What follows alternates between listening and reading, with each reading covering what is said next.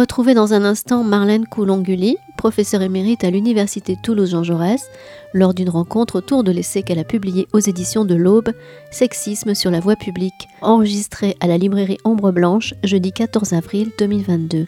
Bonne écoute.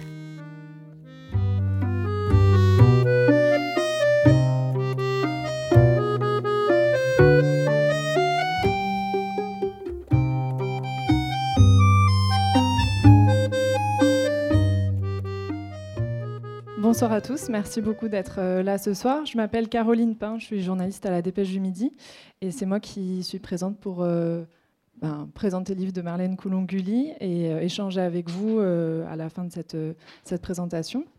Donc pour commencer, quelques mots sur vous, Marlène. Donc vous êtes professeure émérite à l'Université Jean Jaurès Le Mirail. Euh, en sciences de l'information et de la communication, vos travaux portent sur le genre, les médias et la politique. Euh, parmi vos ouvrages euh, déjà parus, on notera également Femmes en politique, en finir avec les seconds rôles et Présidente le grand défi, paru en 2012. vous faites partie du Haut Conseil à l'égalité entre les femmes et les hommes depuis sa création en 2013, ainsi que de l'Observatoire de l'égalité de l'ARCOM, anciennement le CSA. Euh, vous vous investissez également dans des projets de recherche d'envergure comme celui de l'ANR euh, sur l'accès euh, des femmes et des hommes à la parole et le Global Media Monitoring Project pour lequel vous êtes coordinatrice française. Il s'agit d'une étude mondiale qui vise à analyser les sexospécificités présentes dans les médias de différents pays. Donc sur cet ouvrage Sexisme sur la voie publique, paru en mars dernier, vous analysez à travers plusieurs décennies et plusieurs euh, portraits de femmes euh, les ressorts du sexisme dans le domaine politique, avec un prisme en particulier, celui de leur voix. Euh, comment prennent-elles la parole pour dire quel type de discours, pour défendre quel type de projet, quelles sont les réactions à leurs interventions alors que ce soit pour des fonctions de ministre, de porte-parole du gouvernement ou en tant que candidate à l'élection présidentielle, euh, vous expliquez que toutes ces femmes font face à un système patriarcal qui est fait par les hommes et pour les hommes.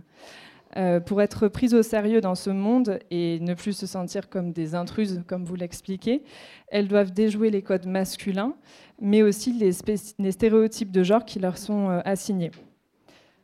Alors si euh, vous notez quand même une évolution euh, euh, au bout de 40 ans à partir desquels vous avez fait cette étude, au même titre que la société elle aussi évolue sur ces sujets, il semblerait qu'il y ait encore du travail à accomplir pour en venir à bout de ce que vous appelez avec un jeu de mots, avec un jeu de mots habile la malédiction, bah, en deux mots.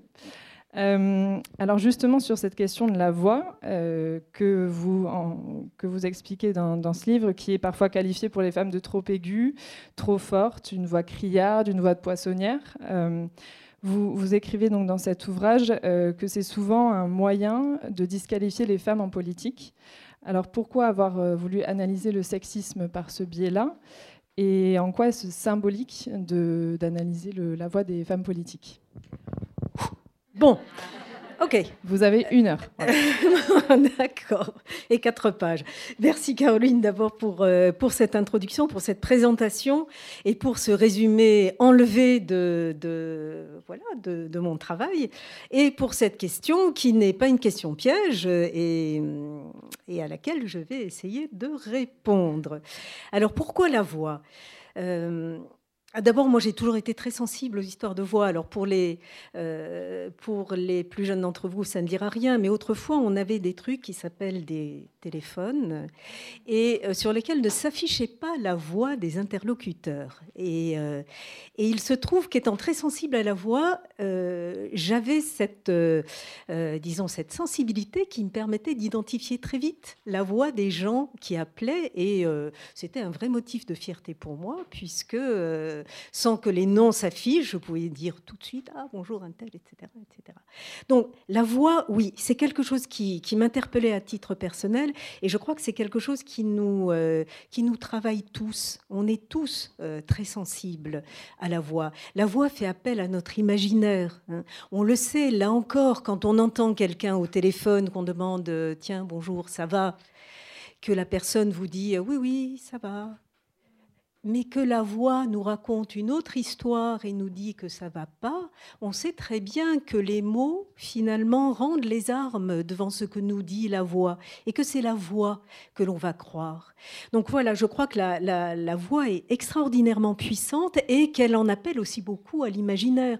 Je pense là encore que nous avons tous et toutes fait cette expérience de connaître quelqu'un uniquement par la voix, voix à partir de laquelle on se bâtit Hein, tout un portrait euh, psychologique, physique, etc., etc.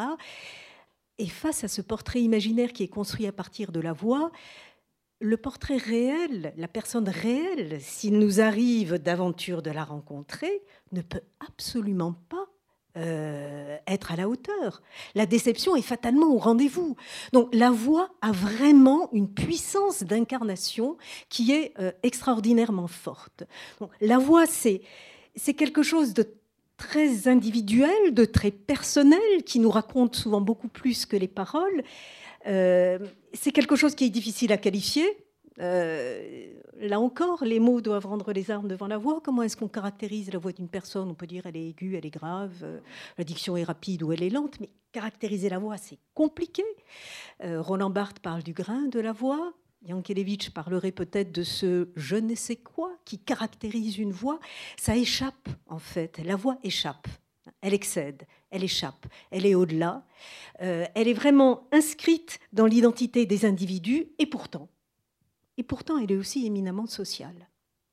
Et ça, euh, c'est un point qui est aujourd'hui bien euh, bien renseigné, mais que je n'imaginais pas en, en, commençant à travailler sur ces questions-là. Euh, la voix est fortement corrélée aux identités culturelles. Elle est fortement corrélée aux attentes et aux impératifs sociaux. par exemple, on sait que les Américains ont une voix plus grave, globalement, que les Allemands ou que les Polonais. On sait que les Japonais ont une voix beaucoup plus aiguë que beaucoup d'autres nations. On sait que les personnes bilingues, par exemple, n'ont pas la même voix selon la langue dans, laquelle elles s'expriment. Donc, voilà, c'est de l'individuel, mais c'est aussi une identité collective qui est travaillée par la voix.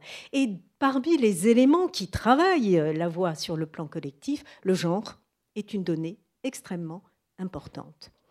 Dans nos sociétés euh, hétérosexuelles, binaires, les voix des petites filles sont très tôt amenées à s'identifier aux voix de femmes. Et les voix des petits garçons sont amenées à s'identifier aux voix des hommes.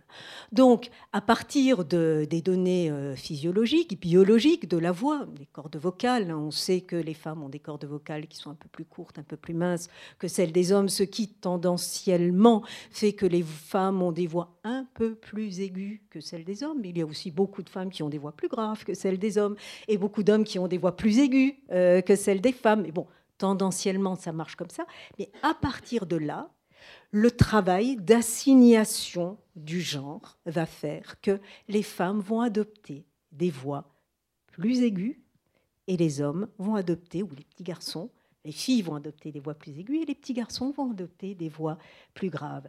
Donc voilà, ce travail euh, de la voix va s'ancrer dans cette binarité genrée qui caractérise nos sociétés. Et les voix graves et j'en arrive à la réponse à votre question, et les voix graves, en fait, sont connotées de façon positive comme transmettant de l'autorité, de la puissance, du savoir, alors que les voix aiguës sont discréditées, disqualifiées lorsqu'il s'agit précisément euh, de travailler euh, sur la question du pouvoir. Donc il est très difficile d'incarner en fait une parole d'autorité avec une voix de femme, d'où la tendance qu'ont beaucoup de femmes à adopter ce qu'on appelle des voies de camouflage. Euh, voie de camouflage, je ne sais pas si on aura l'occasion d'en parler. Margaret Thatcher est un exemple extraordinaire qui a travaillé sa voix pour la faire baisser considérablement, ce qui lui apparaissait comme étant la condition nécessaire pour réussir à s'imposer face euh, au parti qui était le sien. On a des exemples plus récents sur lesquels on aura peut-être l'occasion de revenir.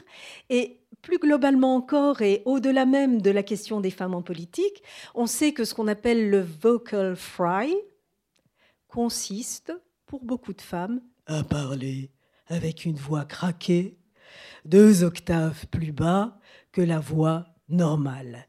Tout ça, là encore, pour s'imposer, parce que une voix aiguë ne connote pas l'autorité, le pouvoir et la puissance. Donc, la question de la voix, je pense qu'elle est vraiment euh, au cœur des identités genrées et que précisément lorsqu'on est dans des positions de pouvoir, alors ça touche les femmes politiques, mais ça touche aussi beaucoup de femmes qui sont à la tête d'entreprises euh, et qui doivent s'imposer, ça touche en fait euh, quantité de personnes lorsqu'elles sentent qu'elles doivent se placer en situation de domination. Donc les femmes politiques, très rapidement, sont attrapées par leur voix. Et à, l'origine de ce livre, il y avait euh, effectivement ce constat. Vous avez évoqué le fait que j'ai euh, travaillé pendant deux mandats au Haut Conseil à l'égalité entre les femmes et les hommes. C'est une instance en fait qui associe euh, quelques chercheurs, pas assez, et puis des personnes d'associations qui travaillent sur le terrain sur les questions d'inégalité de genre et pas mal de politiques. Et ce qui me frappait, c'était effectivement le témoignage de ces femmes politiques concernant la façon dont leur voix était reçue. Et puis, quand j'entendais à la radio, quand je lisais les médias, les propos des journalistes, pas vous, hein, mais les propos des journalistes en règle générale, pas la dépêche, jamais. Donc, c'était souvent sur la voix que les femmes étaient taclées. Euh, les femmes avaient une voix trop aiguë, vous en avez donné un certain nombre de caractérisations. Voilà, une voix trop aiguë qui euh, tendait vers l'hystérie, une voix comme des ongles sur un tableau noir, etc., euh, etc.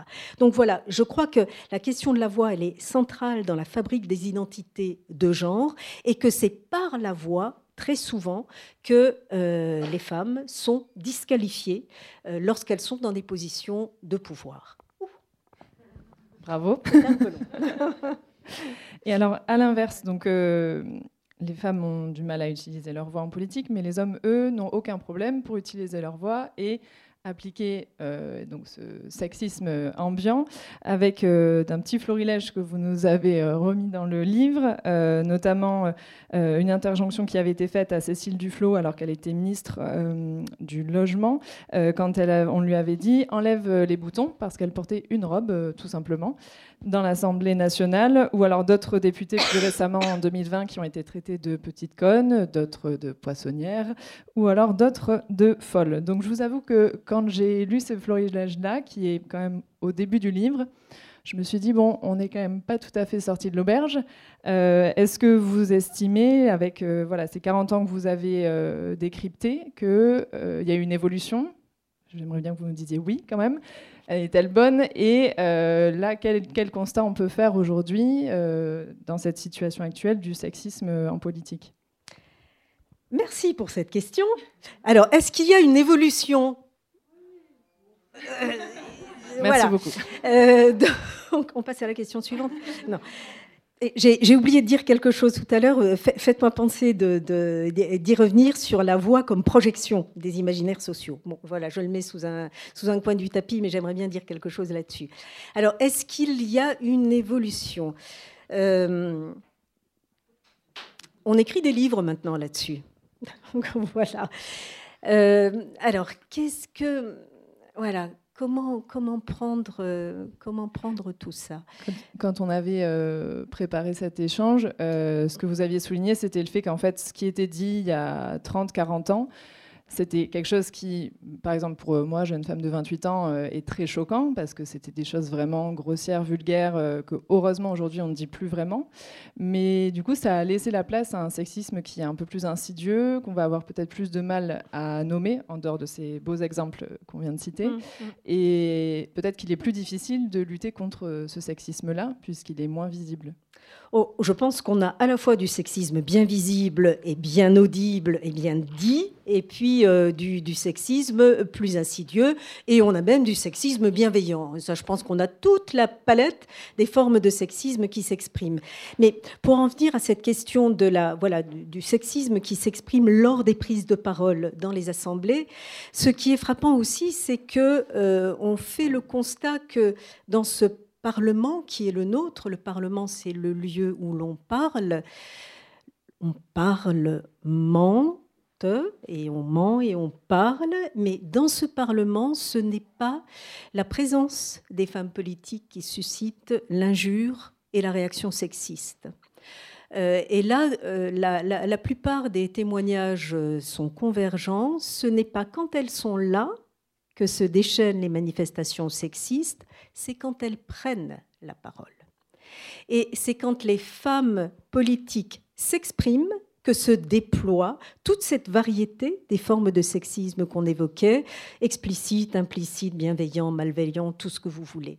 Donc on a le sentiment que c'est vraiment autour de la parole que se nouent un certain nombre euh, de, de réactions extrêmement violentes, comme si c'était lorsque les femmes prennent la parole qu'elles empiétaient à un moment donné sur une prérogative masculine.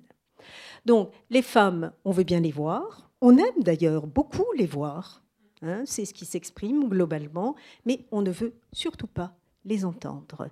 Et ce sur quoi on pourrait peut-être euh, rebondir, c'est sur la façon dont la parole a été quand même construite comme un privilège masculin, alors que les femmes ont, avec constance, été tenues à la lisière de l'ordre du discours.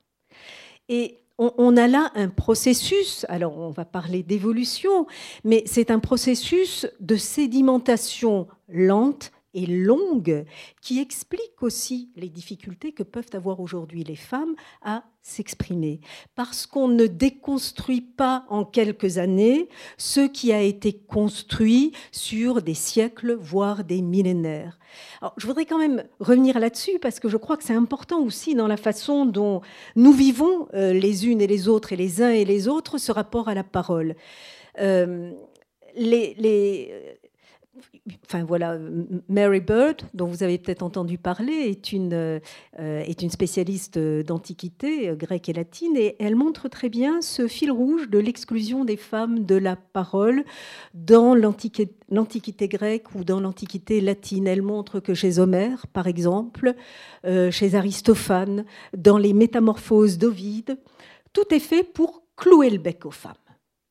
Et du coup, j'ai relu les Métamorphoses, c'est fascinant. C'est absolument fascinant. Euh, rappelez-vous la pauvre Io qui est transformée en vache euh, par Jupiter et euh, qui ne peut plus que beugler. Rappelez-vous la nymphe Écho, hop, hop, hop, qui est condamnée à ne plus répéter que la parole des autres. Rappelez-vous Philomèle, violée, qui se fait arracher la langue par son agresseur pour qu'elle ne puisse pas le dénoncer. C'est extraordinaire de voir combien les femmes, effectivement, sont rejetées de l'ordre du discours. Et euh, bon, par la suite, enfin, je veux dire, euh, toute l'histoire a contribué, euh, que ce soit les religions, notamment les grands monothéismes, qui n'ont pas vraiment tout fait pour que les femmes prennent la parole. Hein, on se rappelle en particulier ce propos de Paul, de l'apôtre Paul, que les femmes se taisent dans les assemblées. Hein, et l'on voit bien qu'aujourd'hui encore, les femmes ont bien du mal à prendre la parole dans ces univers, euh, dans ces religieux. Les codes de la bienséance bourgeoise euh, ont pris le relais.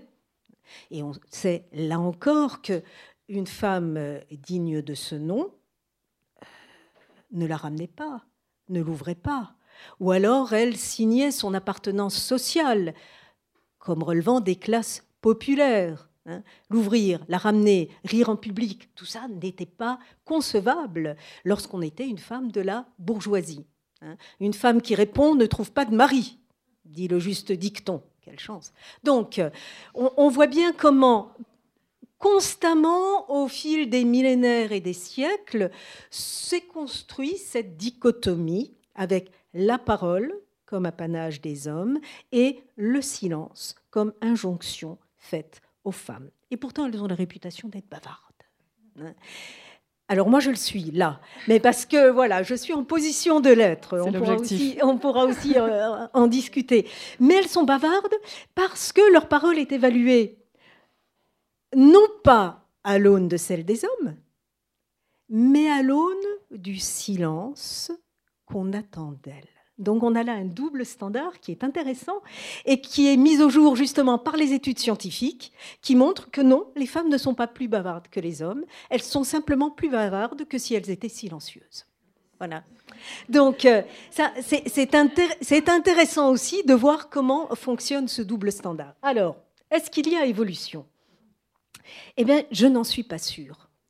Euh, vous vouliez entendre oui? Ça m'embête un peu. Écoutez, on reproche souvent aux médias de ne pas être très positifs. Euh, j'aurais voulu un petit peu de. Oui, mais bon, soyons réalistes. Déjà. Soyons réalistes, soyons lucides. Je crois quand même que la dernière campagne présidentielle, avec euh, l'épisode de Valérie Pécresse, euh, nous montre que les choses ne sont pas aussi simples. Ou même avec Anne Hidalgo, qui prenait la parole et qui était systématiquement taclée. Donc, je pense que l'épisode de Valérie Pécresse est particulièrement intéressant parce qu'il a fait l'unanimité. C'est rare. Hein.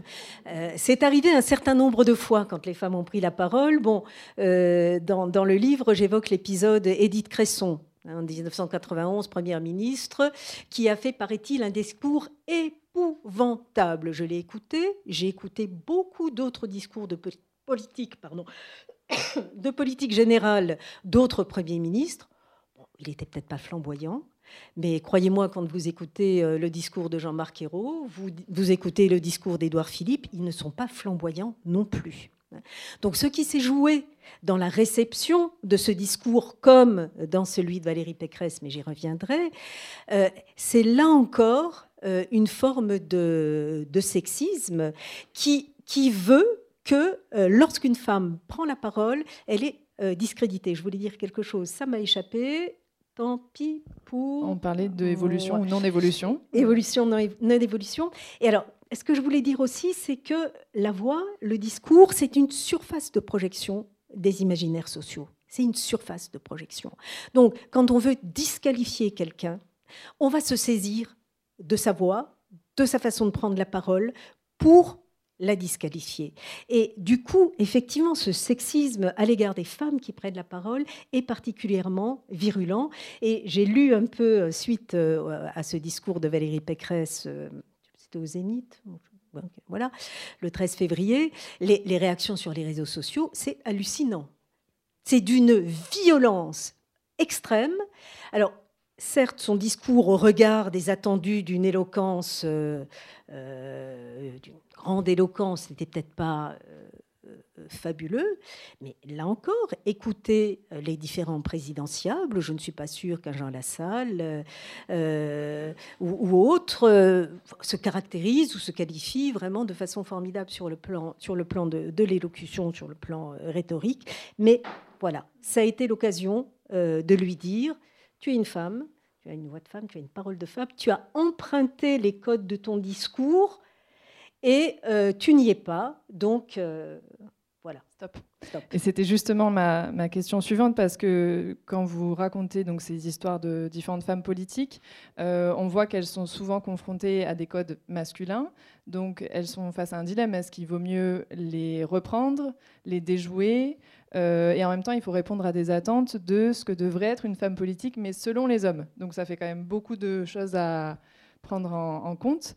Euh, et vous donnez notamment l'exemple de Christiane Taubira, euh, qui elle a réussi à déjouer les codes de la rhétorique, qui a surpris beaucoup pour son discours sur le projet de loi sur le mariage pour tous. donc au final, comment une femme politique peut-elle faire? Sur quel pied peut-elle danser? Euh, est-elle forcément critiquée quoi qu'elle fasse? Alors, le, cas de Christiane Taubira est évidemment intéressant, puisque, bon, qu'il s'agisse de Christiane Taubira ou de Jean-Luc Mélenchon, ce sont toujours les deux personnes qu'on présente quand même comme étant euh, euh, les personnalités politiques qui font preuve de, voilà, d'une éloquence accomplie. Et effectivement, l'un comme l'autre éveille, je crois, nos, nos nostalgies oratoires parce que euh, ce sont des personnes qui parlent sans notes, qui ont incorporé tous les codes de la rhétorique, ils les ont suffisamment incorporés pour pouvoir en jouer et les déjouer. Et c'est vrai que ce discours de Christiane Taubira est particulièrement intéressant. Euh, c'est celui que j'analyse dans, le livre. Je vous rappelle rapidement le contexte. On est en 2013.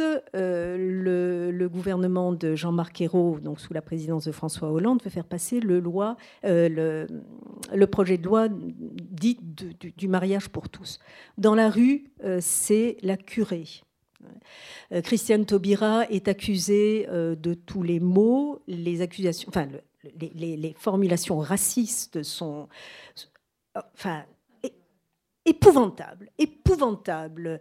Euh, Ola, la guenon, bouffe ta banane. Euh, euh, enfin, elle, est caricaturée sous forme de gorille, de, d'une violence absolument insoutenable.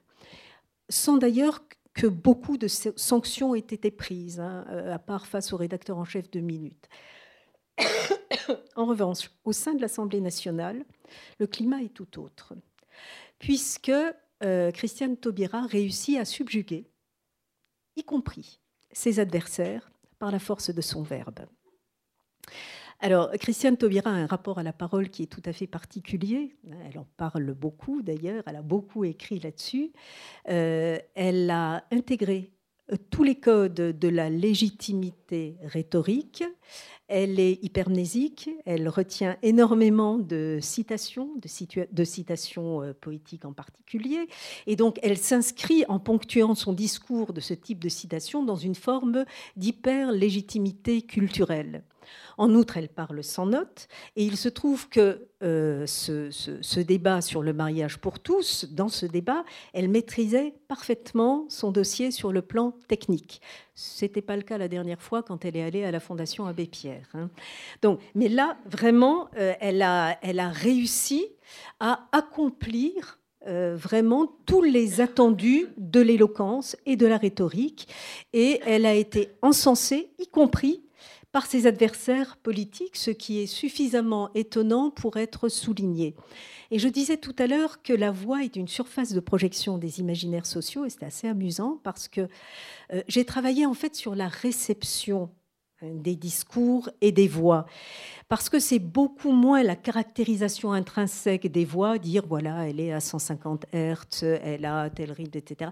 Ça, c'est pas trop ça qui m'intéresse. C'est au contraire la façon dont les voix sont reçues et ce que la réception des voix nous dit en termes d'acceptabilité précisément de la parole publique et de la parole publique des femmes. Et quand Christiane Taubira a pris la parole, euh, les médias ont été complètement dithyrambiques. Et je me souviens de l'un un des articles, je crois que c'était dans Le Monde, bon, je, le dis, où on dit, euh, en gros, Christiane Taubira est absolument exceptionnelle, euh, elle a la voix de Billie Holiday. Elle n'a pas du tout la voix de Billie Holiday. Et alors du coup, je me suis dit, bon, voilà, j'ai fait appel à un de nos collègues, Albert Rillard, qui lui euh, travaille alors techniquement sur l'identité, l'identification de la voix en termes de hauteur, etc. Et il montre que ça n'a rien à voir. Donc, elle n'a pas la voix, Billie Holiday, mais elle a la couleur de Billie Holiday. Et donc, on voit bien euh, que la voix, c'est cette surface de projection des imaginaires sociaux. On va projeter des formes de racisation, on va projeter des formes de sexisme. Voilà, c'est un lieu de cristallisation commode d'un certain nombre ou de stigmatisation, ou alors en l'occurrence de propos euh, laudatifs. C'était quoi la question? C'était ça. Merci Caroline. Euh, et en dehors justement de la voix à proprement parler, ce que vous soulignez souvent euh, pour les femmes politiques, c'est qu'il y a parfois euh, comme un sentiment d'instrumentalisation. vous parlez au sujet d'Edith Cresson qui avait au moment de sa nomination peut-être le syndrome de Jeanne d'Arc, donc si vous voulez nous expliquer ça. Et également pour Sibeth Ndiaye quand elle a été nommée porte-parole du gouvernement. vous interrogez le fait qu'elle pourrait peut-être être perçue comme un bouc émissaire, ou en tout cas qu'on ne peut c'est une sorte de punching ball sur lequel euh, on ne peut pas trop taper parce qu'on pourrait être taxé de racisme. Et bien, en plus, c'est une femme. Donc, euh, est-ce que c'est euh, un moyen pour les gouvernements aussi de se prémunir de critiques en plaçant des femmes, puisque du coup, ben, ils ne pourront pas être taxés de sexisme? Hum.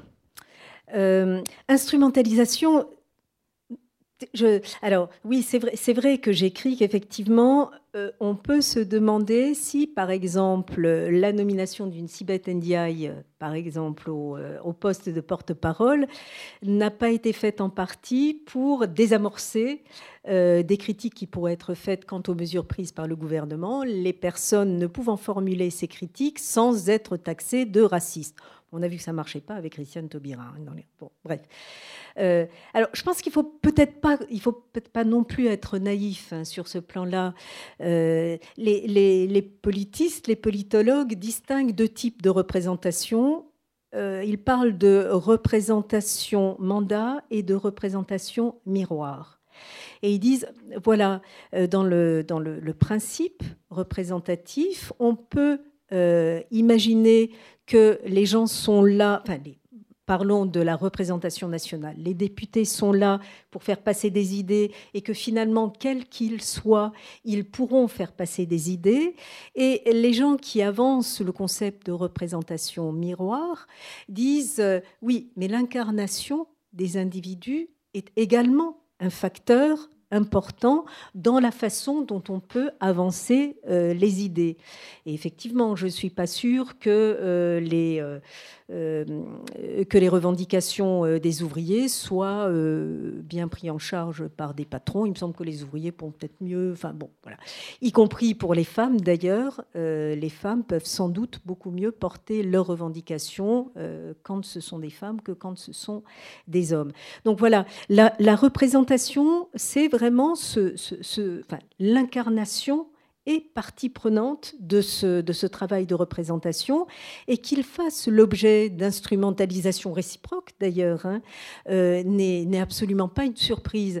Alors, ce qui est intéressant avec le cas de Sibeth Ndiaye, là vous faites référence au développement que, je, que je fais sur les porte-paroles de gouvernement. Et c'est d'ailleurs une chose que j'ai euh, complètement découverte. C'est vrai que je ne m'étais jamais interrogée sur le cas des porte-parole de gouvernement. Et, il se trouve que j'avais discuté avec euh, Najat Vallaud-Belkacem de cette question de la voix, euh, parce que elle a été porte-parole du gouvernement, elle a été confrontée à un certain nombre de choses, et elle m'avait dit tu, devrais essayer de, de, de, eh ben, travailler peut-être un peu sur la question des porte-paroles. Et, euh, et, je me suis dit, mais quelle est bonne cette idée Et donc, je me suis mise à, chercher quels avaient été les porte-paroles de gouvernement depuis quand ça existait, depuis quand on avait des femmes, et est-ce que ça se passait de la même façon en France et ailleurs. C'est vraiment un sujet que j'ai complètement découvert et que j'ai adoré. Et euh, je me suis rendu compte en particulier que euh, la France avait cette particularité, plutôt à l'étranger, les porte-paroles de gouvernement étaient en général des attachés de presse. C'était donc très souvent, puisque les attachés de presse sont souvent des femmes, c'était très souvent des femmes.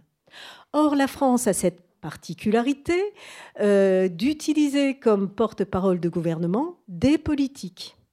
Et comme la politique s'est féminisée de façon extrêmement récente en France, eh bien, les porte-paroles de gouvernement femmes euh, sont un peu nombreuses et deux arrivées récemment dans, ce, dans cette fonction. voilà, c'est assez amusant. Euh, vous avez une idée de combien on a eu de porte-paroles femmes? On ne va pas faire un quiz. Hein. Mais bon, donc, euh, d'abord, ce qui, ce, qui est, ce qui est intéressant, c'est que euh, c'est une fonction qui, qui, est récente, qui s'est récemment stabilisée. Euh, il y a eu des porte-paroles sous la Ve République, un peu, pas du tout, parfois. c'était souvent des, au début, c'était le ministre de l'Information qui était porte-parole du gouvernement. Bon, puis ça s'est arrêté. Et puis, ça a été pendant un temps le ministre chargé des relations avec le Parlement qui a été porte-parole du gouvernement. Bon, et puis il y en a eu, il n'y en a pas eu. Et en fait, c'est sous Jacques Chirac en 2002 que la fonction est devenue pérenne. Alors intéressant, pourquoi Chirac en 2002 Eh bien parce que ça faisait suite à trois périodes de cohabitation Hein, rappelez-vous, cohabitation avec Chirac, cohabitation avec Balladur, cohabitation euh, avec euh, Jospin, et euh, où bon, il a pu sembler important d'avoir quelqu'un qui incarne la parole du gouvernement, d'autant plus important que le président n'était pas du même bord. voilà. Alors ça, c'était pour le, pour le contexte. J'aurais pu vous parler des porte-paroles de la Révolution, mais enfin bon, mais ça de côté, c'est passionnant. Et donc, la première femme porte-parole de gouvernement.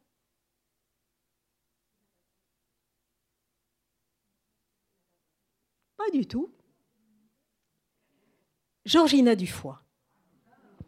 Alors, je pense que euh, les plus jeunes d'entre vous ne se rappellent pas du tout de qui est Georgina Dufoy. Les plus âgés, peut-être pas non plus. Oui, bah, t'es pas dans les plus jeunes.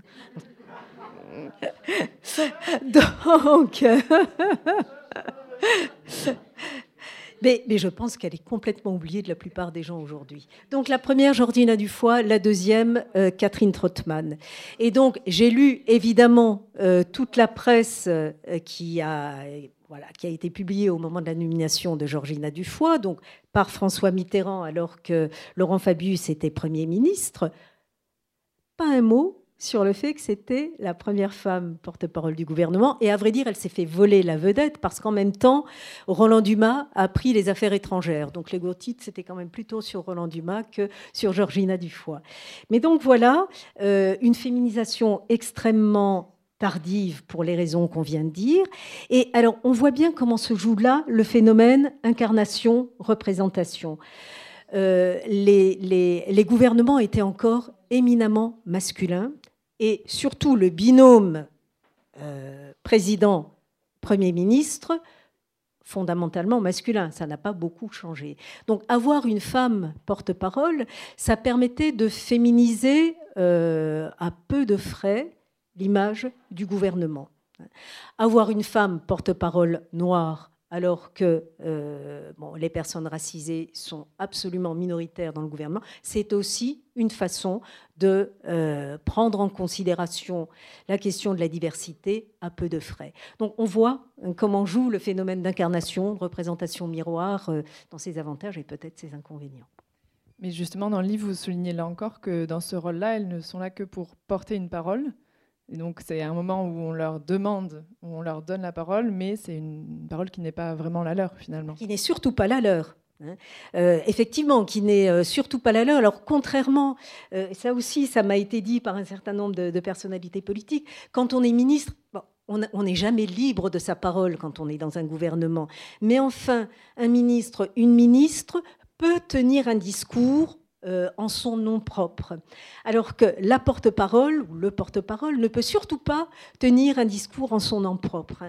Il ou elle est là pour incarner globalement euh, la parole et la voix du gouvernement. Donc effectivement, je m'amuse un peu en disant que finalement, elles accèdent à cette fonction qui est une fonction quand même très très recherchée. Hein. Euh, les, candidats porte-parole se battent comme des chiens pour, euh, pour y accéder parce que c'est une position valorisée, etc. Donc c'est quand même très recherché. Mais ils fonctionnent un peu comme, euh, comme la voix de la pitié. Hein. Ils transmettent la voix qui vient, qui vient d'au-delà, mais ils ne parlent pas, elles ne parlent pas en leur nom propre, effectivement. Et elles sont aussi là pour l'image, hein, comme on vient de le dire, et peut-être surtout là pour l'image. Alors, désolé d'avoir ce tropisme de l'actualité, mais il y a quand même un chapitre euh, qui est consacré au débat entre Emmanuel Macron et Marine Le Pen il y a cinq ans. Et on sait que ce débat va se reproduire la semaine prochaine. Euh, je ressens un enthousiasme délirant de la salle. Euh, quel écho est-ce que ça peut avoir pour vous qui avez écrit ce livre il y a cinq ans sans imaginer que ça se reproduirait? Et surtout, comment peut-être Marine Le Pen est maintenant perçue par rapport à ce débat qui avait été quand même une belle débâcle pour elle. Là encore, unanimité. Hein. Quand une femme prend la parole et que c'est voilà, présenté comme un échec, il y a unanimité. Et ce qui est intéressant, c'est que les femmes abondent dans ce sens. Hein. Valérie Pécresse a dit oui. Euh, mon meeting au Zénith était complètement raté. Edith Cresson, quand on lui a dit que son discours de politique générale était mauvais, elle a dit oui, c'était très très mauvais. Moi, je suis dans le faire, je suis pas dans le dire. Euh, Marine Le Pen, effectivement, ça a été euh, une débâcle, et elle a reconnu publiquement que c'était une débâcle. J'ai pas vu, mais peut-être que j'ai mal cherché, mais quand même, je crois que je n'ai pas vu d'homme politique ayant euh, bon, commis un discours euh, médiocre, ou, etc., reconnaître la chose en disant Oh mon Dieu, je bats ma. Euh, bon, voilà. Alors, euh, quel regard peut-on porter sur ce, nouveau duel Macron Macron-Le Pen? Alors d'abord, ce que je voudrais expliquer, c'est j'ai effectivement j'ai analysé dans la dernière partie du livre deux, duels mettant en scène un homme et une femme, celui de 2007, Ségolène Royal et Nicolas Sarkozy, celui de 2017, euh, Marine Le Pen et, Macron. Et alors, ce que j'ai essayé de faire, j'ai essayé de voir euh, en quoi euh, l'argument de genre avait pu être mobilisé dans les commentaires qui avaient pu en être faits et en quoi les outils du genre pouvaient nous être utiles pour essayer de comprendre ce qui s'était passé. La, scène de la scène, S-A-I-N-E, colère euh, pendant le débat euh, Ségolène Royal Sarkozy, colère qui est un, un, un euh, féminin, la femme en colère, hein, euh, les Parisiennes sous la Révolution euh, qui, qui, défilent dans la rue parce qu'elles n'ont pas assez de pain pour nourrir leur famille, Black Lives Matter. les femmes qui descendent aussi pour dénoncer le traitement qui est voilà donc il y a vraiment un topos de la-femme-en-colère et Ségolène Royal s'est inscrite dans ce topos et elle a été prise à son propre piège, puisque c'est l'accusation d'hystérie euh, qui a dominé dans les, euh, dans les commentaires qui en ont été faits. Alors, Marine Le Pen et, euh, et Macron. Ça a été une débâcle. Marine Le Pen avait une réputation de bretteuse extraordinaire. Hein. on a toujours dit qu'elle était vraiment formidablement à l'aise à l'oral, qu'elle avait un sens de la repartie exceptionnel, son père avait reconnu qu'elle était effectivement très très bonne et qu'elle tenait ce talent de son père. Quand même. Voilà. Et euh, donc voilà, c'est la réputation avec laquelle elle est arrivée à ce, à ce débat d'entre deux tours. Et euh, j'allais dire qu'elle elle a elle a, joué finalement, euh, peut-être pas à front renversé, mais ce qu'on pouvait attendre, euh, disons, des caractéristiques stéréotypiques prêtées aux femmes, elle les a pris à l'envers, d'une certaine façon. Euh, alors, je ne parle pas de l'incompétence dont elle a fait la preuve sur un certain nombre de dossiers confondant SFR, Alstom, etc. Bon, on, on, met ça de côté, mais c'est plutôt dans cet ethos euh, énonciatif qu'elle a incarné, ricanant, ironisant, euh, agressant son adversaire de façon extrêmement forte, ce ne sont pas des caractéristiques que l'on prête généralement à l'éthos énonciatif des femmes, qui sont plutôt euh, dans le sourire, dans la discrétion, dans la soumission, dans le etc. Donc, elle a pris tout ça à contre-pied et ça a culminé dans la scène dite des envahisseurs ou dans une espèce de stand-up, je ne sais pas si vous vous en rappelez, elle s'est mise à rouler des yeux et euh, à parler euh, du, des, personnes qui voteraient euh, Front National, puisqu'à l'époque c'était encore le Front National, comme d'envahisseurs qui, qui seraient là partout sans qu'on les voie, et faisant référence à, à un propos d'Emmanuel Macron. Donc, elle a été taclée pour son impréparation sur le plan de la compétence et elle a été taclée sur le fait qu'elle n'incarnait pas une parole de légitimité présidentielle. Se donnant en spectacle, se mettant en scène, agressant son adversaire, euh, faisant un humour incompris d'ailleurs, elle, n'incarnait pas une figure de présidentiable. Bon. Alors, je gage évidemment que euh, tout le défi qui l'attend, enfin pas tout, une partie du défi qui l'attend euh, lors de ce prochain euh, duel sera d'incarner une figure de présidentiable. Donc, euh, probablement sera-t-elle beaucoup plus lisse dans son propos. sans doute n'agressera-t-elle pas son interlocuteur mais en même temps, comme elle est à la, enfin, je ne veux pas dire qu'elle est à la peine dans les sondages, mais en tout cas, elle est moins bien placée que son adversaire, il faudra aussi qu'elle eh bien, non pas qu'elle l'attaque, mais en tout cas qu'elle aille le chercher sur un certain nombre de points. Donc la ligne de crête va être pour elle euh, difficile, on ne va pas s'en plaindre. Donc il faudra à la fois euh, qu'elle aille le chercher, mais qu'elle ne l'attaque pas parce qu'il faut qu'elle incarne cette légitimité présidentielle. Donc voilà, la ligne de, la ligne de crête va être... Pardon? Elle y trouvait trop de conseils euh, pour se préparer. J'avais une dernière question avant de passer le micro à la salle, euh, volontairement un peu plus globale et en sortant un petit peu de la politique. Je trouvais qu'en lisant votre livre, on voyait euh, des choses euh, finalement auxquelles beaucoup de femmes aujourd'hui peuvent être confrontées. Comment prendre la parole en public, comment se faire entendre. quels conseils donneriez-vous à ces, ces femmes et quels conseils donneriez-vous aux hommes qui peut-être parfois volontairement ou non, font preuve de ce que vous expliquez comme le interrupting. Alors peut-être que vous voulez le réexpliquer aussi. Voilà, petit moment conseil avant qu'on passe aux questions du public. Bon, je suis pas sûre d'être une bonne coach. Hein. Alors je leur conseillerais d'abord d'acheter mon livre. Indispensable. Bon, facile, d'accord, mais vous m'avez tendu la perche. Euh, euh, je, pense qu'il faut, il faut, euh, il faut effectivement faire ce travail de déconstruction euh, de l'éloquence comme étant... Euh, il ne faut pas être victime de ce que Bourdieu appellerait une forme d'illusion. Hein. Il ne faut pas s'imaginer que l'éloquence est un don. Il ne faut pas s'imaginer que c'est inné. Et, je pense que ce qu'il, faut faire prendre conscience aux hommes comme, aux femmes, c'est qu'on est là dans, quelque dans un produit éminemment construit. Alors construit par des siècles, comme je l'ai dit, de patriarcat, etc., etc., mais construit aussi par la scène euh, qui nous est offerte, par le dispositif de prise de parole. Si aujourd'hui je peux vous parler, c'est parce que je suis sur l'estrade avec un micro dans la main. Hein.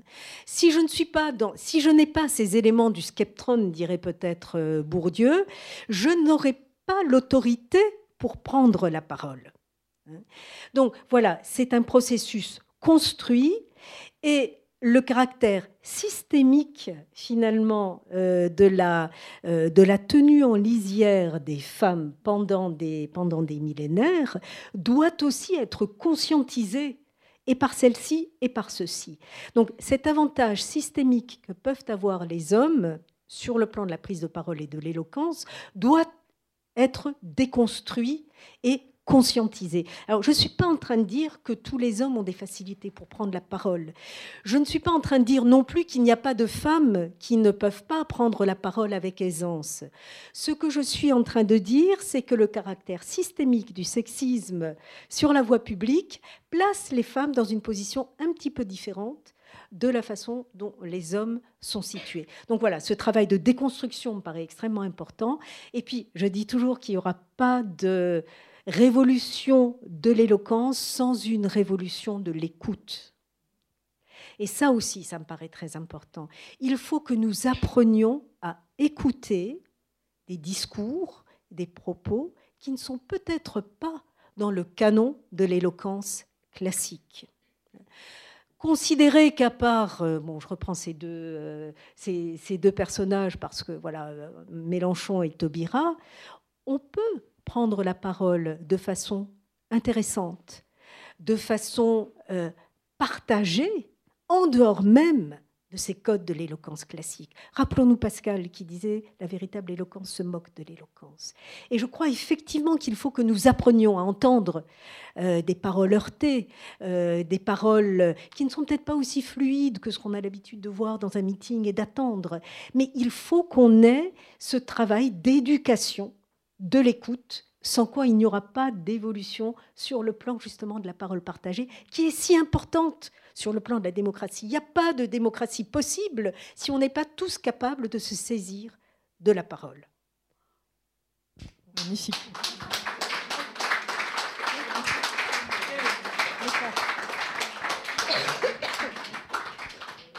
donc c'est à vous de prendre la parole. Moi, je ne reposerai pas de questions. Merci Marlène, je ne vais pas monopoliser la parole, on fait partie de la même équipe et je suis toujours fascinée par euh, tes prestations. Moi, je mets en avant l'accent euh, toulousain, là, que la première fois que j'ai fait une conférence euh, en tant qu'universitaire, c'était à Orléans, et j'ai bien pris la peine de dire bonjour, euh, je viens de Toulouse, j'ai accent toulousain, et si vous ne me comprenez pas, faites-moi répéter.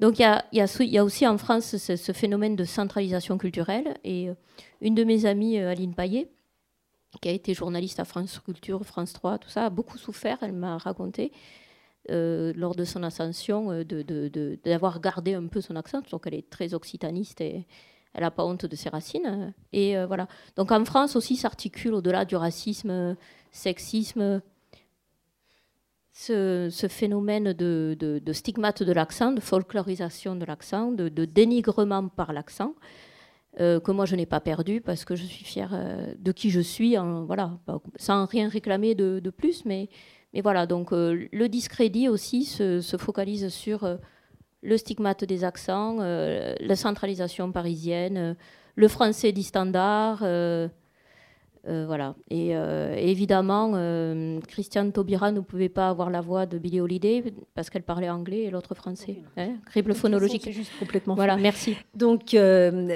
merci Véronique. effectivement, bon, on l'a vu avec la nomination de, Castex au poste de Premier ministre. Castex, hein, donc c'est des manifestations de glottophobie qui étaient bienveillantes. Hein. Il a, un drôle d'accent, disait de lui Édouard Philippe, mais il est très compétent. Tout est dans le mais, bien entendu. Euh, on l'a vu aussi, et, je l'analyse euh, dans, dans, le livre, euh, ce qu'a été la campagne d'Eva Joly,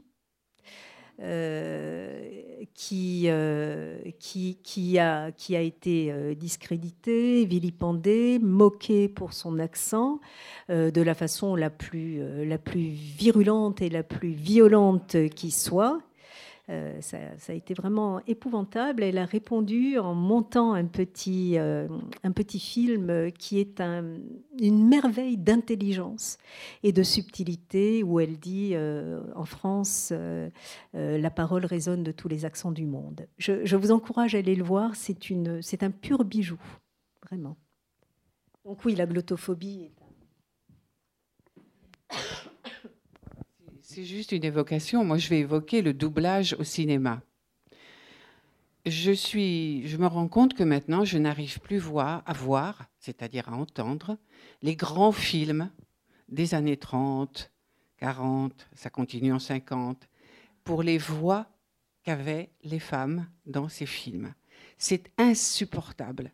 Et quand ces femmes sont jeunes, voire petites filles, euh, ou très jeunes filles, adolescentes, c'est encore pire. C'est-à-dire que ça perdure aujourd'hui, puisqu'on entend encore les dessins animés, tous les dessins animés, les, petites filles ont des voix épouvantables. C'est une souffrance, hein c'est une souffrance. Et, voilà, alors que le, garçon, comme ça. Donc, euh, tant qu'il y aura ça, euh, au cinéma, enfin dans la culture de l'oreille que nous avons évidemment euh, euh, énormément, hein, avec euh, on voit beaucoup de choses et on va beaucoup au cinéma et on voit beaucoup de films, etc. C'est ça va mal quoi. C'est juste donc un témoignage. Non, non, mais on, est en plein justement dans ce dans, dans, le sujet et dans cette question de de, de l'éducation de, de l'éducation à la féminité pour les petites filles, ou pour être féminine, il faut absolument avoir une voix très perchée et très aiguë. Et ça, c'est vraiment problématique. Hein. Alors, non seulement, euh, je ne sais pas si tu as évoqué les films d'animation, non, les petites filles, dans voilà, les films d'animation, on, avait eu avec euh, France Télé une, grosse séance de travail et de discussion là-dessus, parce que d'une part, on remarquait que les héroïnes euh, étaient fort peu nombreuses. Hein, euh, dans, les, films d'animation, les premiers rôles étaient en général tenus par des petits garçons, qui, euh, menait la danse. Et il y avait tout, ce problème euh, de la voix, de la sexualisation des, personnages féminins qui est effectivement problématique. Et quand je dis qu'effectivement, il n'y aura pas de modification de, l'éloquence, de la parole sans une modification de l'écoute, ça passe aussi par là. Et alors, juste, voilà, je, pensais à une chose quand tu parlais des, des, vieux films où on entendait les femmes avec des voix très aiguës. Euh, ce qui est intéressant, c'est que ce que montrent toutes les études, et je citais tout à l'heure euh, notre collègue Albert Rillard, qui m'avait aidé justement à montrer que la voix de Billie Holiday n'avait rien à voir avec celle de Christiane Taubira. Donc lui travaille sur l'évolution des voix de femmes euh, depuis, alors 50 ans, je sais pas, depuis, voilà, ça doit faire une cinquante d'années. Donc, il travaille sur un énorme corpus de l'INA, donc corpus enregistré, corpus audio, corpus audiovisuel, etc. Et il monte en gros, enfin, c'est en cours de, voilà, c'est une étude qui est en cours, que la voix des femmes a baissé de 50 Hertz à peu près en 50 ans. Donc, euh, ça aussi, ça interpelle. Qu'est-ce que ça veut dire? Est-ce qu'elle se cale sur les standards euh, des voix plus graves pour gagner en autorité? Est-ce qu'elle se, au contraire, est-ce qu'elle se, euh, est-ce qu'elle se déprenne de ces injonctions à parler perché et du coup, voilà, elle se sente plus à l'aise avec des incarnations plus graves? Enfin bon, voilà, ça pose un tas de questions, mais en tout cas, le constat, il est là. Ça joue aussi, sans doute. Euh, juste une question concernant les femmes et la politique. Est-ce qu'il y a une culture politique au sein des partis qui fait que ce sexisme et cette écoute des femmes, ou en tout cas va être plus ou moins euh, virulent, ou de plus ou, plus ou moins fort, parce qu'on peut voir donc Eva Joly, c'était Europe Écologie Les Verts, il y a eu la campagne de Sandrine Rousseau récemment. Est-ce que souvent dans ces partis euh, de gauche, on dit souvent bah, on a plus de femmes, on est plus, enfin, en tout cas on a cette image, est-ce que c'est vrai ou est-ce que finalement ce, sexisme est vraiment partout et se décline de la même façon selon les cultures politiques? Alors, le, sexisme, il est partout. Ça, c'est certain. Mais ce qui, est, ce qui apparaît aussi, c'est que euh, certains partis euh, est-ce qu'on peut dire qu'ils ont saisi le problème à bras le corps? Je ne sais pas. Mais en tout cas, que le sexisme se, euh, est dénoncé plus facilement dans certains partis que dans d'autres. On sait que euh, la culture féministe est plus répandue dans les partis de gauche que dans les partis de droite et que du coup, voilà, les femmes dénoncent plus facilement les faits de sexisme à gauche qu'à droite. Hein. On entend plus souvent des faits de sexisme dénoncés à gauche qu'à droite, non pas parce qu'ils sont plus nombreux à gauche qu'à droite, mais parce qu'ils y sont plus moins difficilement dénoncés. Alors, il y a quand même euh, une certaine... Euh, une certaine prise de conscience qui s'est faite notamment à Europe Écologie Les Verts d'ailleurs, euh, où euh, ils ont mis très tôt en place ce qu'on appelle la technique de la fermeture éclair. C'est-à-dire que, conscients du fait que les femmes avaient beaucoup plus de difficultés que les hommes à prendre la parole, ils ont mis en place un système qui fait que quand un homme prend la parole, un autre homme ne peut pas prendre la parole à sa suite. Il faut qu'il y ait une femme qui prenne la parole après lui. Et euh, je disais, c'est bien ça. Et il y en a une qui m'a dit, ouais, enfin, ça nous fout la pression. Hein. Mais enfin, il y, a une prise de conscience, euh, certainement.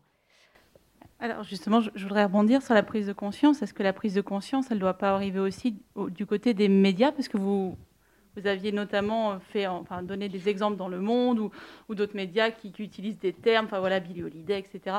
Est-ce que déjà, si les médias euh, s'éduquaient aussi enfin, à ça, à arrêter d'essayer de chercher des images moi, je suis des médias aussi, hein, donc pour ma, pour ma paroisse aussi, mais de chercher des images absolument, d'essayer de, justement d'essayer de donner des couleurs parfois à ce qu'on voit, à ce qu'on entend, mais ce qui crée des biais et ce qui crée des projections et ce qui, ce qui euh, enfin, fait perdurer justement ces projections, est-ce que ça pourrait effectivement pas aider à essayer à un moment de, de, prendre les discours comme ils sont, c'est-à-dire euh, des, discours, un fond et, plus, et pas justement un, grain de voix ou, euh.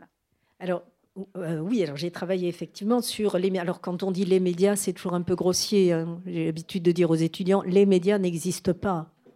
On a des médias spécifiques et tous, évidemment, ne, euh, ne, caractérisent pas les choses de la même façon. Mais bon, euh, cette conscience de la façon dont on parle des unes et des autres, des prises de parole des unes et des autres, mais plus globalement des hommes et des femmes politiques et des hommes en général et des femmes en général, c'est un processus long qui met du temps à infuser. Et certains médias ont pris conscience de cette, euh, difficulté qu'ils avaient, ou plutôt d'être prisonniers de stéréotypes de genre qui desservaient bon, en particulier les femmes. donc voilà, certains médias, certaines rédactions ont mis en place ce qu'on appelle des gender editors, Mediapart a été le premier des médias, l'AFP l'a fait aussi récemment, pour euh, que les copies qui sortent de chez eux euh, passent, euh, soient passées au crible justement de, de cette réflexion sur les stéréotypes de genre et éviter, entre autres, ce type de caractérisation que vous évoquez. C'est pas simple. Hein. je, dire que c'est pas simple du tout. Euh, L'AFP, l'agence France Presse, euh, euh, m'avait contacté il y a un certain nombre d'années parce qu'ils étaient conscients qu'il y avait des, choses qui, qui n'allaient pas dans la façon dont ils parlaient des hommes et des femmes. Et donc, avec l'ensemble des étudiants du master dans le cadre d'un cours genre et médias, on avait pris le taureau par les cornes et on avait analysé quelques centaines de dépêches de l'AFP, justement au prisme du genre. Donc, on avait montré un certain nombre de choses alors pas seulement concernant la voix, mais concernant la caractérisation des femmes et des hommes. Et puis j'avais rendu compte de ces résultats euh, à la demande de la directrice de l'information de l'époque, hein, à l'AFP, et on voyait bien que c'était compliqué pour un certain nombre de, journalistes à entendre. Et, et ils avaient l'impression aussi qu'on empiétait sur leur liberté de formuler les choses, sur leur liberté d'expression, quand on leur disait, bon, évitez de montrer systématiquement les femmes victimes, évitez de détailler les vêtements, évitez de parler de leur famille, euh, alors que pour les hommes, on ne le fait pas, et puis, bon, très bien comme ça. Voilà, c'est compliqué, mais là, je ne suis pas complètement pessimiste. Je pense qu'il y a un travail d'infusion lente et il y a des jeunes générations qui sont beaucoup plus exigeantes, beaucoup plus acérées, beaucoup plus affûtées sur ces questions-là. Et je ne désespère pas du tout euh, de, voilà, de la jante journalistique. Mais j'aimerais aussi que nous, en tant que lecteurs et lectrices, ou auditeurs et auditrices, ou téléspectateurs et téléspectateurs, tout ce que vous voulez, nous soyons aussi un peu plus exigeants de ce côté-là et qu'on renvoie aux, enfin, aux, médias incriminés le fait qu'ils n'ont pas à parler comme ça euh, des femmes, etc., Ou les boycotter carrément. Euh, oui, il me semble qu'on peut aussi faire une remarque par rapport à la persistance quand même des, des stéréotypes de genre. Quand on est dans une euh, maison de la presse ou quand, et quand on voit, alors ça c'est quand même encore énorme, quoi. Qu'on voit qu'il y a une presse qui est une presse féminine, une presse qui est donc là-dessus. Euh, je ne sais pas très bien comment on peut agir, mais euh, c'est déjà, déjà une sorte de, détermination, euh, notamment ce, que, ce dont vous parliez sur la, la projection justement des imaginaires. là, c'est déjà apparemment imposé, quelque chose qui est imposé. Donc, euh, je crois qu'il y a du boulot, quoi. Oh, il y a, du, boulot, là, je vous rejoins complètement. rejoins. Le kiosque est genré. complètement. complètement complètement genré. Alors ça, ça, fait partie justement de ces processus d'infusion lente, de socialisation lente, euh, comme le fait d'avoir des toilettes féminines, des toilettes masculines, des vestiaires féminins, des euh, vestiaires masculins à la piscine. Voilà, sans arrêt. Ce qui pose d'ailleurs des problèmes, parce que quand les papas arrivent avec leurs petites filles ou les mamans avec leurs petits garçons euh, à la piscine, ils ne savent pas très bien si on va, mon qu'est-ce qu'on fait On va dans le truc.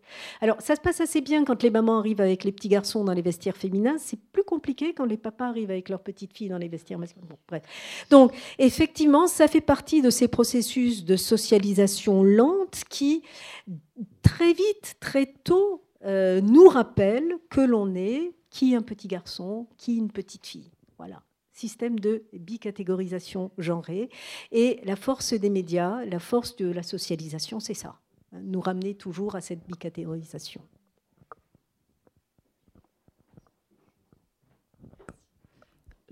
Je me permets juste de rebondir sur une chose. Euh, étant euh, donc journaliste à la Dépêche, moi ça fait un an que je travaille à la Dépêche euh, et très souvent le soir on doit passer dans les éditions de chaque département pour regarder euh, si tout va bien, si tout est rempli, etc. Et très souvent, moi, le soir, je tombe sur des titres, euh, notamment euh, de sujets sur des violences faites aux femmes. Qui sont très problématiques. Euh, on a, on a peut-être tous en tête le fameux titre Ivre, il rentre dans un platane, etc. Bah, on a maintenant cette déclinaison aussi pour euh, les sujets sur de violences faites aux femmes. Euh, elle lui refuse un rapport sexuel, il la pince. il la trouve au lit avec, il trouve son ex-compagne au lit avec une femme. il écope de 10 ans de prison. Mais en fait, entre ces deux moments-là, il a battu et violé sa femme. Donc, il y a un petit travail qui s'opère, mais qui est là euh, vraiment, euh, pour le cas de la dépêche, hein, euh, une question à la fois peut-être générationnelle, parce que les personnes parfois qui écrivent ça ont toujours écrit ça, et on ne leur a pas vraiment dit avant que c'était un peu problématique. et quand on entame la discussion, il y a cette question de mais je suis journaliste, donc je connais mon métier, donc je sais comment j'écris, et si j'estime que je veux écrire comme ça, et si j'estime que c'est un bon titre, je laisse comme ça. Donc il y a des discussions qui s'opèrent euh, lentement. Euh, il y a voilà, des messages qui sont faits passer, mais est-ce que euh, les personnes qui sont en charge de ces décisions-là sont prêtes à les entendre? C'est un autre débat. ce qui est quand même dommage parce que, à mon sens en tout cas, les médias sont censés refléter des mouvements de société ou faire écho à la société. Et on voit bien que ce genre de titre-là, en plus, ne va pas donner envie de lire en général. Donc euh, c'est aussi aller à rebours de ce qui se passe euh, autour. Mais bon, pour vous donner une petite aperçu de l'intérieur, c'est... Euh,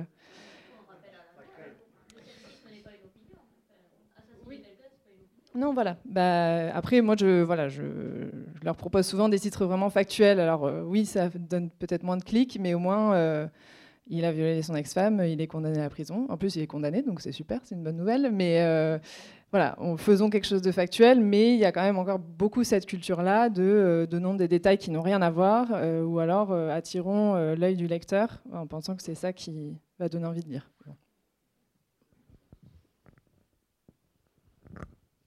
oui, alors moi je ne m'étais pas posé la question du problème de la voix des femmes jusqu'à découvrir votre livre. Et parce qu'effectivement, on voit ici défiler en ombre blanche des tas de femmes de lettres qui parlent très bien, à la Grande Librairie aussi, pas plus tard qu'hier soir. Euh, dans le monde du journalisme politique, euh, sur les chaînes d'infos, il y en a partout, des femmes qui parlent très bien.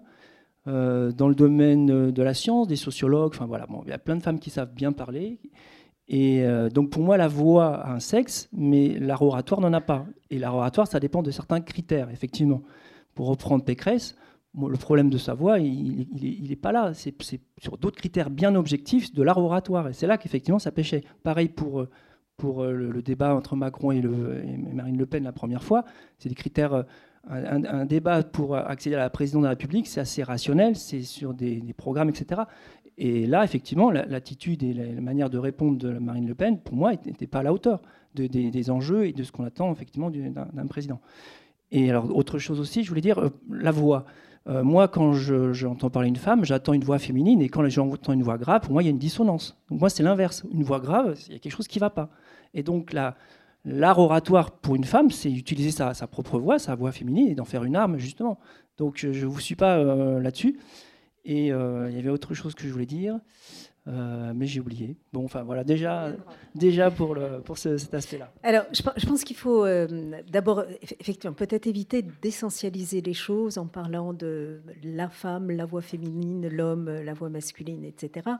ce, ce ce que je pense avoir essayé de montrer, c'est que euh, tout ça participe de processus de construction euh, sociale. Hein. Donc une voix féminine, c'est une voix qui est socialement construite pour être féminine. Euh, je ne suis pas sûre que ce soit la voix intrinsèque de, je ne suis même pas sûre qu'on ait une voix intrinsèque qui soit, etc., etc. Donc ça, ça me paraît quand même très important de se rappeler que euh, la voix participe, comme beaucoup d'autres choses, de processus de construction sociale et que ces processus de construction sociale sont tributaires euh, d'un certain nombre de stéréotypes de genre. Ça, ça me paraît important. Ensuite, dire, euh, il n'y a pas une rhétorique, euh, a, voilà, y a, a, pas une rhétorique masculine ou féminine, il y a une bonne rhétorique ou il n'y a pas de bonne rhétorique. Mais je crois que là encore, c'est faire fi de la façon dont les critères rhétoriques ont été construits au fil du temps. Euh, pourquoi est-ce qu'on a considéré que le discours de Valérie Pécresse était un discours qui était complètement raté? Eh bien parce qu'elle s'est efforcée dans ce discours de coller à des attendus. Euh, bon, on le sait maintenant, elle a été coachée par, euh, plus, Dupont-Moretti et puis... non, peut-être pas Dupont-Moretti. Non, excusez-moi, pas du tout. Non, il est de l'autre côté. Enfin, il est ailleurs. Par, par, quel grand avocat? Enfin bon, elle a été coachée par des avocats qui ont eu à cœur de la faire coller à des attendus d'une rhétorique forgée par et pour les hommes. Donc, cette espèce de solennité où elle se met à parler et à regarder la foule, enfin, vous m'avez manqué. Bon, ça, sonnait faux parce que c'était emprunté. Hein? Et c'était emprunté parce que on n'imaginait pas euh, qu'un discours pût être bon en dehors d'une forme d'éloquence qui a été codifiée par et pour des hommes. Alors, je rappelle quand même que les codes de notre éloquence politique ont été forgés, entre autres, euh, sous la Révolution. Les grands noms de l'éloquence politique, c'est qui? C'est euh, euh, Mirabeau, c'est Danton, etc., etc. Donc, c'est quoi la bonne éloquence politique? Eh bien, c'est une éloquence qui se fonde sur une puissance oratoire extrêmement forte. Enfin Et puis, une gestuelle très ample. Alors pour une femme, c'est toujours un peu compliqué, hein, et ça, Ségolène Royal l'avait bien dit. Comment est-ce qu'on fait pour avoir une gestuelle ample? Comment est-ce qu'on fait pour lever les bras sans que euh, on se découvre en bas? Euh, une gestuelle ample, une façon de fixer l'auditoire pour imposer sa stature d'homme ou de femme politique et rhétorique, etc. Donc tous ces codes ont été euh, se sont imposés au moment de la Révolution et mettent à mal euh, cette éloquence qui, elle, a été construite, par exemple, dans les salons, et qu'on considère comme étant une éloquence plus féminine, construite plus féminine, davantage dans un art de la conversation. Et ce que vous disiez concernant toutes ces femmes qu'on voit à la grande librairie, euh, à ombre blanche partout, qui parlent de façon très aisée, elles ne sont pas justement euh, dans cette configuration-là. On est là dans un dans un vis-à-vis discursif, une interaction conversationnelle très sympathique, en tout cas de mon point de vue. Mais je ne suis pas là à devoir dominer la foule et à vous emporter dans mon discours. Et c'est là que commencent les embêtements. Et je me souviens avoir échangé, euh, alors c'était avec euh, Sandrine Rousseau, qui disait, bon, euh, finalement, cette campagne, à cause du Covid, nous évitera peut-être les grands meetings et nous évitera peut-être à nous, les femmes politiques, d'avoir à emprunter ces codes qui ne sont pas faits pour nous. Si on reste dans le cadre de petits débats en vis-à-vis, ça va le faire. Donc voilà, je pense qu'il faut, vraiment euh, déconstruire en permanence tout ce qu'on considère comme euh, allant de soi et qui est euh, socialement attribué.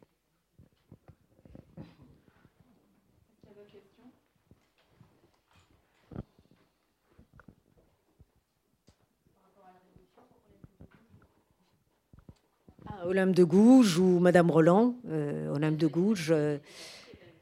Oui, oui, bien sûr. Donc, Olympe de Gouges qui disait une femme a le droit de monter à la, elle doit aussi pouvoir monter à la tribune. Bon, on sait très bien qu'elle a eu les honneurs de l'échafaud plutôt que de la tribune. Madame Roland, qui aurait pu imposer hein, les codes rhétoriques, qui est une très très grande, euh, grande femme politique, d'une grande, d'une éloquence reconnue, elle aussi a été décapitée. Et les femmes, euh, pendant la Révolution, puisque c'était la suggestion qui était faite, euh, les femmes qui étaient très présentes dans la Révolution, aussi bien dans la geste révolutionnaire que dans le discours politique, ont commencé par être considérées comme étant bien gênantes.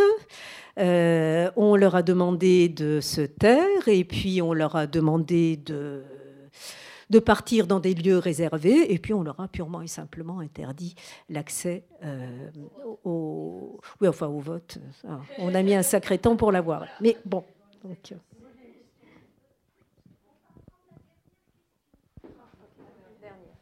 Alors moi j'en ai une. Alors je vais faire mon mea culpa. Déjà j'ai pas lu ton livre. Hein. Donc je vais peut-être poser une question dont la réponse est dans le livre, je suis navrée. Euh, je voulais te demander si tu avais quand même aussi tenu compte. Euh, moi j'ai le souvenir du dérapage de Macron. Et tu n'en parles pas, par exemple, là en tout cas du tout, peut-être dans le livre, c'est pour ça que je vais le lire, mais je ne l'ai pas encore fait.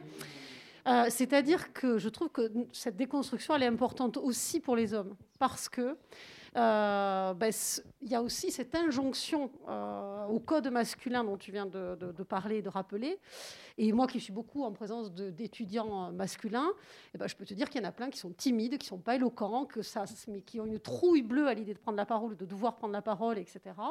Et que donc ça fait peser aussi sur les hommes un devoir d'éloquence, de puissance, etc., qu'il faut effectivement aussi déconstruire. Et je me rappelle du dérapage de Macron, tu sais, quand sa voix s'est éraillée tellement il criait, etc. Qu'est-ce que tu en dirais de, ce passage-là? Est-ce qu'il y a eu, je ne sais pas si tu as eu des, tu vois, en termes de réception, s'il y a eu... Euh, alors, deux, choses. Quand, quand, on parle des hommes et des femmes, on parle de classe de sexe. Et, évidemment, il faut articuler ça avec euh, bon, la question de, de, la classe sociale, les gens qui sont éduqués, pas éduqués, habitués à, pas habitués à, etc. Donc il y a un complexe intersectionnel qu'il faut prendre en compte. Et bien sûr que euh, bien des hommes, ce que je disais tout à l'heure, ne sont pas plus à l'aise dans la prise de parole que bien des femmes, etc. Alors, euh, s'agissant de Macron, que j'analyse dans mon bouquin, donc Effectivement, euh, sa voix part dans les aigus. À un moment donné, euh, il dit euh, C'est mon projet et il part dans les aigus, et ça a été évidemment souligné dans tous les médias, après quoi il a pris un coach vocal qui lui a appris à placer sa voix, etc. Et ce qui est très intéressant, c'est qu'en fait, il y a deux hommes politiques qui ont été taclés sur leur voix. Macron à partir du C'est mon projet et François Hollande. Et euh, pour l'un comme pour l'autre, notamment pour Macron, sa virilité a été sujette à caution. Rappelez-vous que dans le même temps, durant cette campagne, on avait, on avait dit d'Emmanuel Macron euh, que Brigitte Macron était une couverture, que ça n'était pas vraiment sa femme, mais qu'il était euh, en couple avec Mathieu Gallet à l'époque, etc. Donc voilà, des personnages dont la virilité n'est pas une virilité ostentatoire. Idem pour François Hollande face à Nicolas Sarkozy.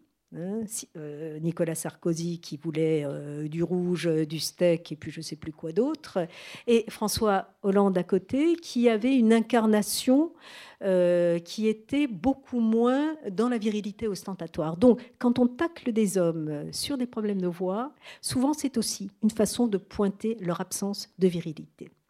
Et je trouvais ça assez, intéressant. Bon, j'ai jamais entendu parler de ce type de questions vis-à-vis de Sarkozy de De Gaulle, de, Chirac, certainement pas. Donc voilà, c'est quand même très.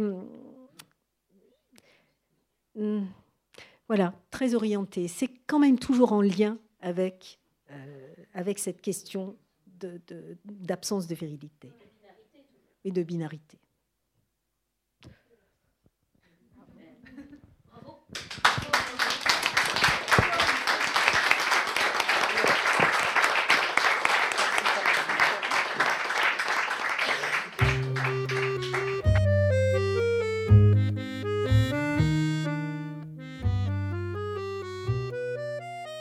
L'essai de Marlène Coulonguli, Sexisme sur la voie publique, est publié aux éditions de l'Aube.